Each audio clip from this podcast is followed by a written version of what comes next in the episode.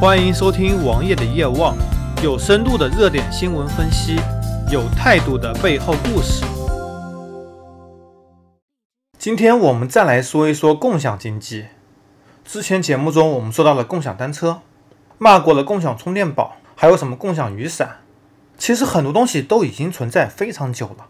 共享雨伞，很多地方都提供雨伞的免费租赁服务，而在运行一段时间之后。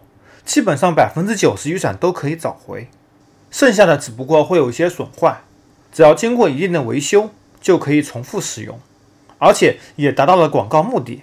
而以共享单车为例，很多城市都自己有自己市政府建立的共享单车，杭州是最先开始执行的，只要交三百块钱押金就可以骑车。王爷所在的衢州，这种共享单车已经存在了好几年了，而最近在街上。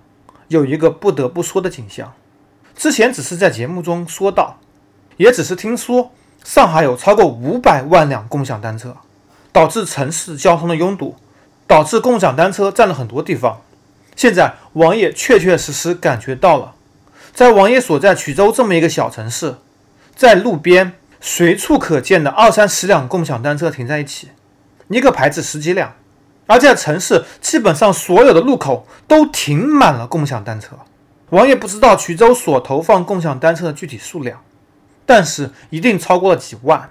对于一个几十万人口城市而言，每十几二十人就有一辆共享单车。而有多少人会去骑它们呢？对于不是大型城市而言，交通堵塞可能没有大型城市这么严重，很多人都愿意出门开车，即使不开车的人。大多数也是电动自行车，电动自行车的保有量非常非常巨大，导致各个品牌的电动自行车品牌门店越开越大，广告投入越来越多，甚至绿源电动车雇佣了七八辆专有的汽车，两边投放大屏幕 LED 灯，这种车近百万一辆，每天就在市区循环播放，而且可能都不是雇佣，是他自己的。全部是本地智 H 的车牌，上面贴着各种绿源的广告。由此可见，电动自行车利润有多么的丰厚，也由此可见，电动自行车的保有量是多么的多。剩下的还有喜欢坐公交车的人群。虽然衢州公交车价格涨价了，但是你只要办月卡依然不贵。当然，也有愿意骑车上下班的，很多人都有了自己的自行车。这么多的捷安特、美利达、喜德盛开着。他们靠什么盈利？也毕竟是更好骑、更好的自有自行车。习惯自己买自行车的人不会去骑共享单车，因为用户体验实在是有很大的差距。虽然摩拜单车进来了，比其他牌子自行车好骑一些，但是很多人依然不会去骑。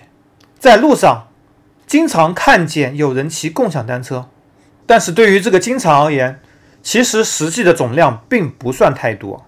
和路边那么多共享单车停放着比起来，简直是微乎其微。他们靠什么盈利？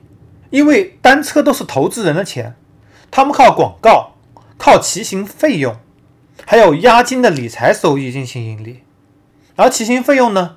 你看摩拜跟 ofo 的竞争，现在五块钱骑三个月，这几乎可以忽略不计，连基本的单车上面的运营成本都不够。而反观其他共享经济，共享充电宝注定没有前途，共享电动车、共享电动自行车充电问题如何解决？如何保证用户在骑的时候不会没有电？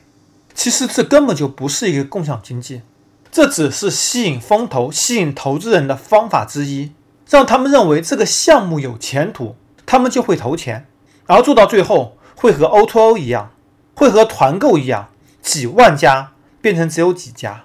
而目前我们可见的成功的 O2O 企业也就那么两家，一家叫做美团外卖，一家叫做饿了么。百度外卖也可能会被饿了么收购，这就是 O2O 最好的结果。团购也就是美团、大众点评是一家，糯米，其他几乎都已经不存在了。我们可以预见的未来，共享单车最后也会剩下两只手可以数下的家数，而其他共享产品，如果真的有市场，可能会活着，但是王爷现在看不到任何一个有前途的行业。共享经济其实是一个大的租赁经济，当你成为一个租赁巨头以后，来租赁你的产品而已。而且这么多共享产品，未来也会纳入到监管体系。